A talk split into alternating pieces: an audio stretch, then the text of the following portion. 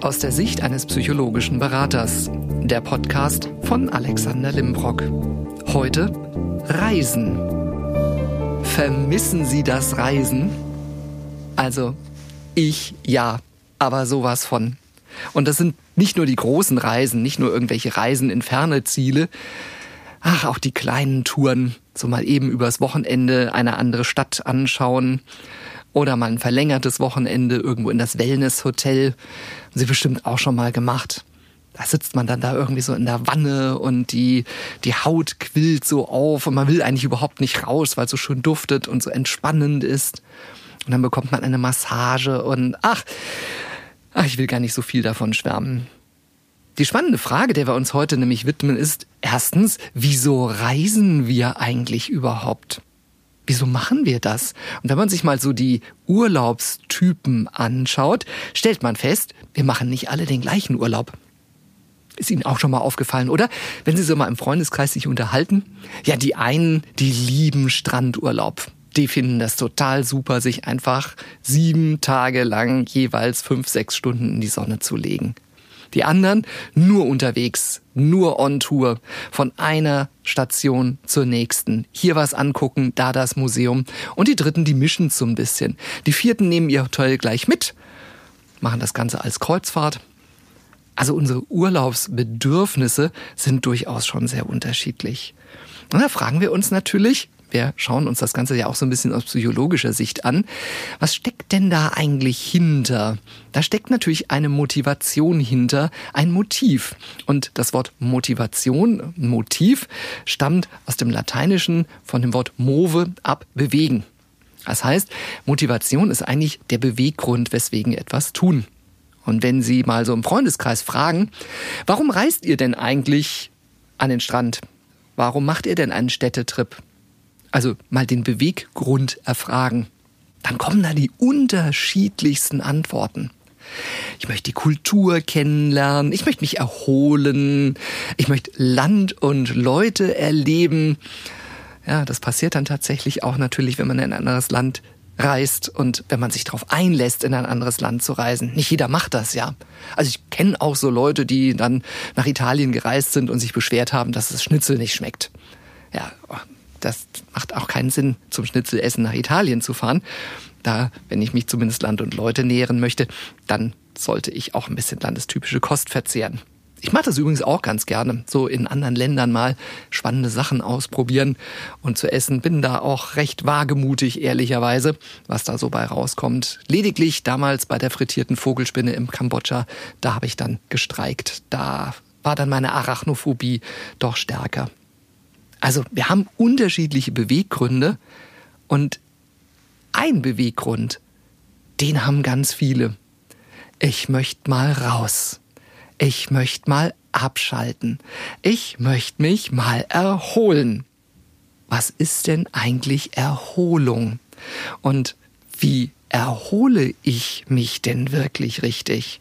Und das Interessante an der Tatsache ist, dass Erholung bei jedem anders aussieht. Und wenn man Menschen mal fragt, erholst du dich zu Hause besser oder wenn du verreist, dann werden die Mehrzahl der Menschen sagen, natürlich, wenn ich auf Reisen bin. Allein schon das Koffer packen und zum Flughafen oder zum Bahnhof oder auf die Autobahn, wie auch immer, das erholt mich doch schon viel mehr. Mich ehrlicherweise auch so ein Stück mehr, weil wenn ich zu Hause Urlaub habe, dann ist der Tag immer so vollgepackt, dass eigentlich relativ wenig Zeit für echte Erholung bleibt. Und jetzt halten Sie sich fest. Studien belegen tatsächlich, dass es auf den Erholungswert keinen Einfluss hat, ob wir verreisen oder zu Hause bleiben. Es ist also egal. Sie müssen gar nicht Koffer packen, um sich zu erholen. Aber was beeinflusst den Erholungswert denn dann?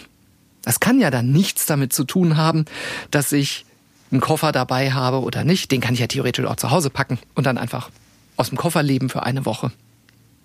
Der Erholungswert wird hauptsächlich davon beeinflusst, wie wir die Zeit erleben. Je mehr Zeit wir zur eigenen Zufriedenheit verwenden, umso größer wird nachher die Erholung sein. Zur eigenen Zufriedenheit. Ja, achten Sie mal auf das Wort in der Mitte. Zur eigenen Zufriedenheit. Und da geht's ja schon los. Nicht immer sind wir ja allein im Urlaub. Da ist ja noch jemand dabei. Oder vielleicht noch jemand und die Familie und überhaupt. Und ja, wie mache ich das denn dann im Urlaub? Und Sie denken sich jetzt wahrscheinlich, ja, ja, der hat gut reden. Der erzählt da was an seinem Podcast über das Thema Erholung. Und im Endeffekt, wie kann ich denn etwas im Urlaub zu meiner eigenen Zufriedenheit tun? Dazu muss ich natürlich erstmal einen Schritt zurückgehen. Dazu muss ich jetzt erstmal wissen, was ist denn meine eigene Zufriedenheit? Was macht mich denn zufrieden und glücklich? Und das fällt uns ja auch öfters schon mal ein bisschen schwer. Wir gucken ja gern immer so ein bisschen auf die negativen Seiten des Lebens. Was macht uns denn zufrieden? Mich zum Beispiel macht Natur total zufrieden. Inzwischen. Früher war das mal ein bisschen anders. Inzwischen finde ich das total super, mal rauszugehen und zu wandern. Habe ich jetzt erst letztes Wochenende gemacht. Wunderschön, gar nicht so weit weggefahren, paar Stunden durch die Natur gelaufen. Herrlich. Ich fahre auch einmal im Jahr in der Regel, jetzt letztes und dieses Jahr mal ausgesetzt, alleine weg. Ja, fünf Tage, ganz alleine. Reise ich auf eine Nordseeinsel. Und da mache ich dann Digital Detox. Ein Tag ist das Handy, der Computer im Safe. Ich bin nicht erreichbar. Und dann gehe ich am Strand spazieren, bei Wind und Wetter, weil ich fahre immer im Februar oder März. Wieso Februar oder März? Ja, weil da eben keiner ist. Da kann ich mal so richtig schön abschalten. Und ich habe gemerkt, zu meiner eigenen Zufriedenheit trägt bei, dass ich Zeit für mich habe. Zeit für mich, in der ich auch Dinge tun kann, die mir Spaß machen. Wir haben zu Hause ab und an mal dieses Thema, was läuft denn im Fernsehen? Und ich sitze dann da und denke so, naja, eigentlich würde ich lieber lesen. Eigentlich. Wieso mache ich's denn nicht einfach? Ja, natürlich, da denkt man sich, ja, geht mal her und kann doch nicht der Partnerin, dem Partner sagen, du, ich habe keine Lust auf Fernsehen. Ich möchte jetzt lieber lesen. Wieso eigentlich nicht? Wieso darf ich denn nicht meine Bedürfnisse auch mal ein Stück weit wahrnehmen und auch einfach mal umsetzen?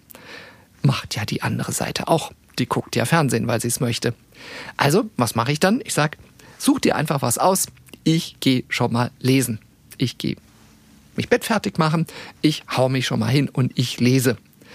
Ist dann auch immer total super, weil dann ist bahnfrei für alle anderen Serien, die mich so nicht interessieren. Zeit zur eigenen Zufriedenheit. Nehmen Sie sich mal einen Zettel und schreiben Sie sich mal auf, was macht mich denn zufrieden? Und wenn da Schlafen steht, dann wissen Sie, was Sie im nächsten Urlaub machen. Schlafen könnten Sie dann auch zu Hause machen, theoretisch, wenn man sich da dann gut erholen kann. Interessanterweise also, je mehr Zeit wir zur eigenen Zufriedenheit verbringen, desto größer ist die Erholung. Und jetzt kommt's. Die Urlaubsdauer spielt keine Rolle für die Erholung, sondern wie wir die Zeit erleben. Je intensiver wir die Zeit für uns erleben, umso größer wird der Erholungswert sein. Es gibt ja so diese Regeln, ja, sollte so 14 Tage mindestens, dann setzt erst der Erholungswert so richtig ein.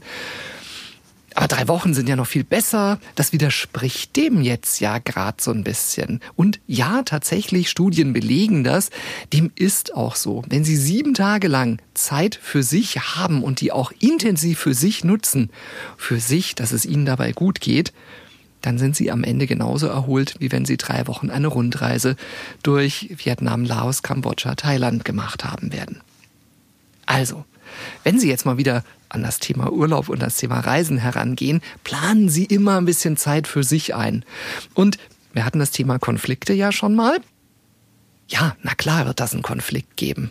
Na klar wird da eine Diskussion kommen, möglicherweise. Wieso machst du das jetzt? Ich mache das für mich. Und man macht das natürlich auch für sich, weil man im Endeffekt dann natürlich auf der anderen Seite auch besser drauf ist, besser gelaunt ist, so Handling mit einem selber ein bisschen besser funktioniert. Also die andere Person hat da auch nur Mehrwerte von. Also, die Urlaubsdauer spielt keine Rolle für die Erholung, sondern wie wir die Zeit erleben. Reisen. Reisen und Urlaub beugen Burnout vor. Vorausgesetzt natürlich, wenn der Urlaub mit Erholung verbunden ist. Wie wird denn nun Urlaub erholsam? Außer, dass ich Dinge für mich selber tue. Schalten Sie mal ab. Schalten Sie mal wirklich ab. Im Sinne von, Kopfhörer raus, elektronische Endgeräte mal abgeschaltet im Safe lassen. Studien sagen, die Rolle von Kommunikationsmedien bestimmt auch wesentlich den Erholungswert. Schreiben Sie mal eine Postkarte. Ja, ist lästig, ich weiß. Handschrift. Meine Handschrift ist auch nicht besonders schön. Und oft ist es so, wenn ich welche schicke, dann rätseln die anderen immer, die sie bekommen. Was hat er denn da jetzt geschrieben? Was meint er denn damit?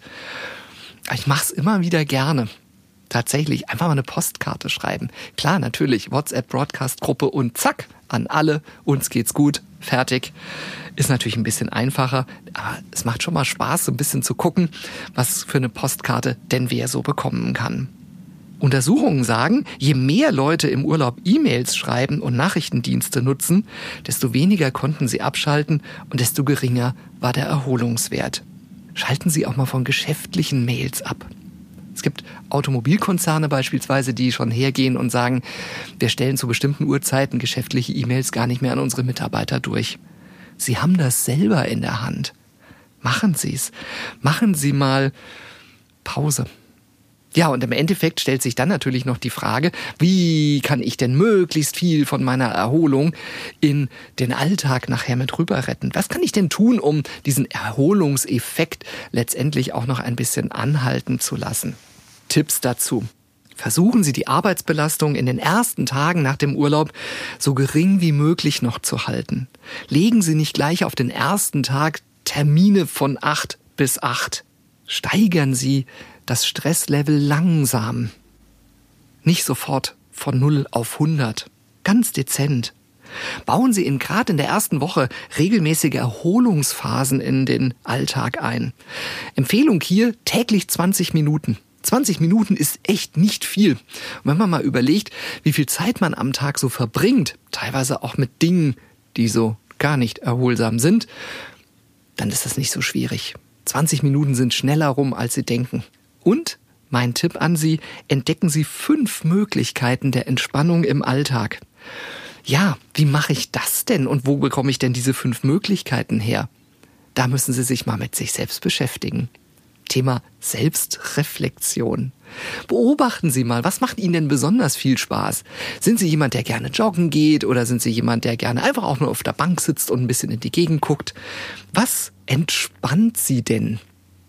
Kann auch ein Bad sein. Es kann auch einfach mal ein Duschgel sein mit einem Duft nach irgendwelchen Vanilleschoten das Sie an den letzten Urlaub in Asien erinnert. Stellen Sie mal irgendein ätherisches Öl auf. Wir haben damals mal aus einem Urlaub, es war aus Vietnam, ein Stück Zimt mitgebracht. Also jetzt nicht so, so ein Mini-Teil da, was man so zum Backen benutzt, sondern tatsächlich so ein Stück von dem Baum, Zimtholz. Ich habe zum ersten Mal in meinem Leben einen Zimtbaum gesehen. Und der ist wesentlich größer, als man sich das eigentlich vorstellt, wenn man diese kleinen Tütchen so im Supermarkt sieht. Und da haben wir uns ein Stück vom Zimtbaum mitgebracht. Und das ist total klasse. Der steht bei uns im Gästebad. Und wenn man den nass macht oder feucht macht, dann entwickelt sich immer noch das ist ungefähr zwölf Jahre her, dieses Zimtaroma. Und dann riecht man da dran und ja, das ist für mich dann schon Entspannung. Meistens kriege ich dann immer Hunger auf Vanillekipferl und denk an Weihnachten. Sprich schon wieder ans Essen, aber auch das Essen kann eine Entspannungsmöglichkeit sein. Gut zu kauen. Ich bin sicher, wenn Sie sich ein bisschen Zeit nehmen, dann entdecken auch Sie die fünf Möglichkeiten der Entspannung im Alltag. Mich entspannt beispielsweise zu Fuß nach Hause gehen oder mit dem Rad einfach mal eine andere Runde zu fahren als die gewohnten Strecken. Und dann werden Sie merken, dann macht nicht nur das Reisen viel Spaß, sondern nehmen Sie auch noch die Erholung mit in Ihren Alltag. Ach so, kurz vor Schluss habe ich jetzt doch noch eine schlechte Nachricht für Sie. Die Studien zeigen auch, dass egal wie lange wir im Urlaub sind, wir aller, aller spätestens nach drei Wochen wieder urlaubsreif sind. Also das Thema, ich könnte schon wieder in Urlaub gehen, einen Monat später, das ist ganz normal. Wir erhalten den Erholungswert nicht lang genug, nicht länger als drei Wochen. Von daher kann man sich überlegen, ob man es einfach übers Jahr verteilt und dann hier mal geht und da mal geht in den Urlaub oder ob man eben sagt, ich mache einfach zwei intensive Wochen am Stück. Hauptsache, machen Sie was zu Ihrer eigenen Zufriedenheit, nehmen Sie ein bisschen was von der Entspannung mit in den Alltag und dann ist das alles richtig erholsam und entspannend. Danke fürs Zuhören und bis zum nächsten Mal. Ihr Alexander Limbrock.